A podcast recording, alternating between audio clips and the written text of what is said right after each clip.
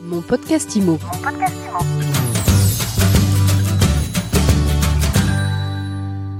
Bonjour et bienvenue dans ce nouvel épisode de mon podcast IMO.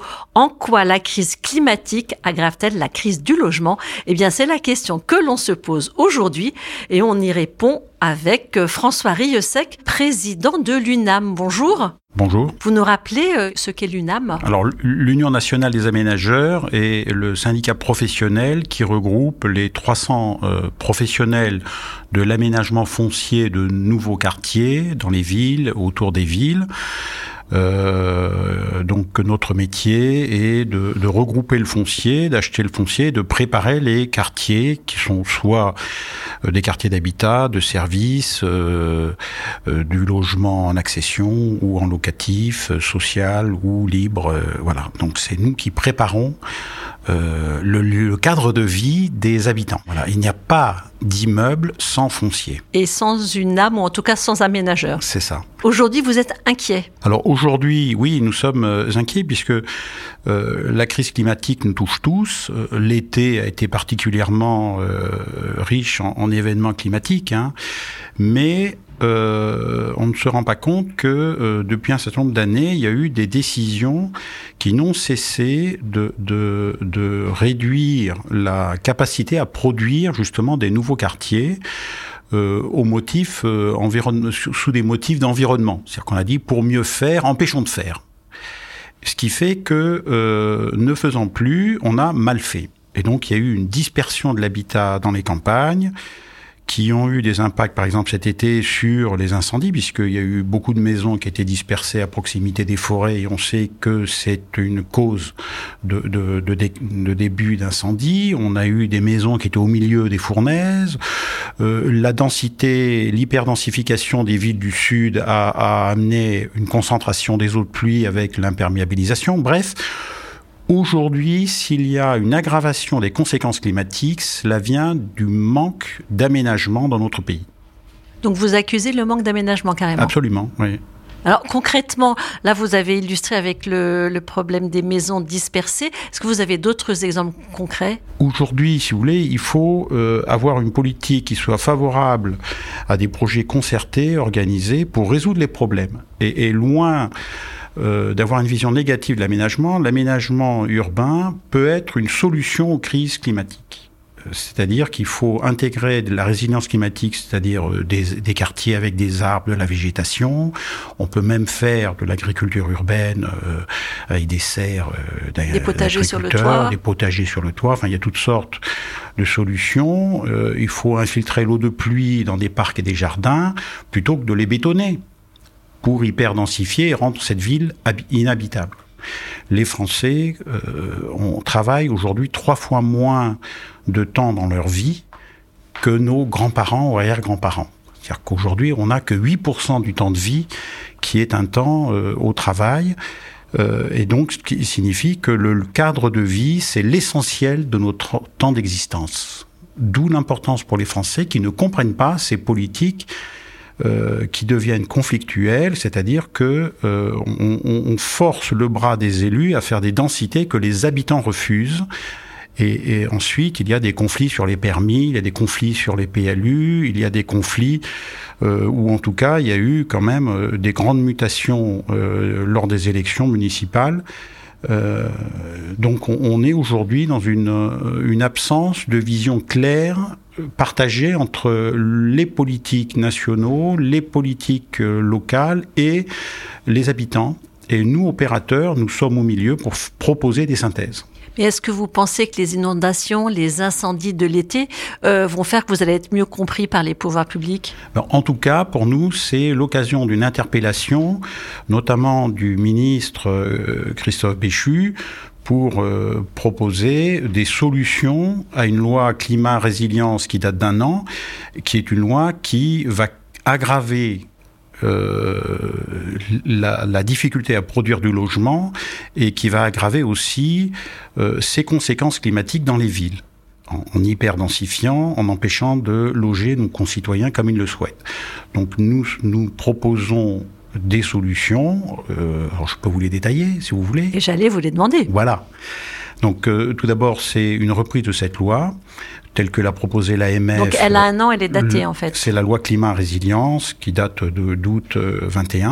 Euh, elle est datée au sens où elle est euh, hors, hors jeu? Oui, absolument. C'est une loi qui va être contre-productive dans son application. Les, les, objectifs climatiques sont les bons, évidemment, on les partage tous, mais les moyens sont contre-productifs. Qu'est-ce qui vous plaît pas alors? Alors, nous proposons, nous, nous proposons, hein, nous proposons euh, de euh, d'avoir des, des, pactes locaux d'aménagement entre les élus locaux qui connaissent la demande et les besoins de leur population, et puis les professionnels qui savent quoi faire, comment le financer, à quel prix, où et comment.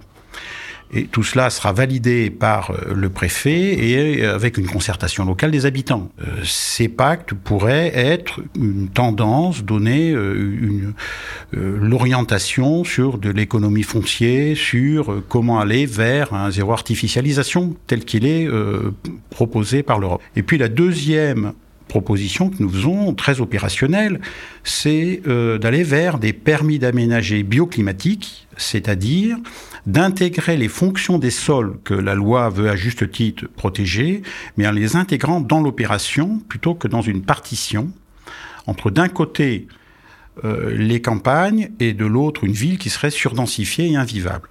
Et euh, l'intégration euh, des, des, fonctions des sols, ça veut dire très simplement que nous allons euh, créer des parcs et des jardins avec euh, des arbres qui permettent euh, l'évapotranspiration et donc une résilience climatique, c'est-à-dire que nous avons 5 à 6 degrés, parfois plus, entre un quartier avec parc et jardin, que dans une ville dense où il y a de la réverbération et des îlots de chaleur urbains.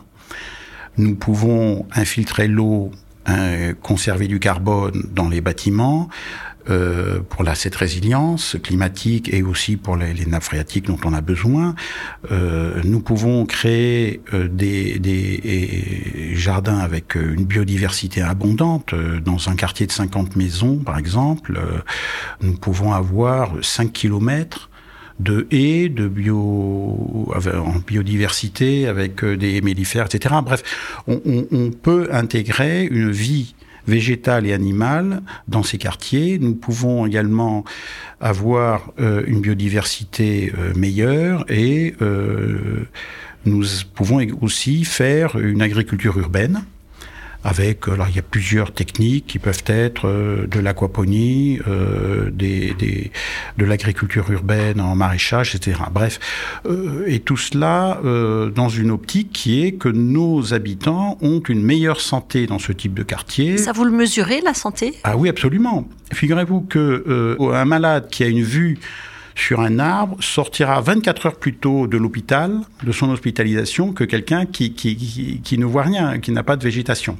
Donc, on, et puis surtout, le mode de vie est quantifié euh, avec les statistiques euh, entre ceux qui vivent dans des quartiers pollués et ceux qui ne vivent pas. Autre statistique qui peut toucher les mères de famille.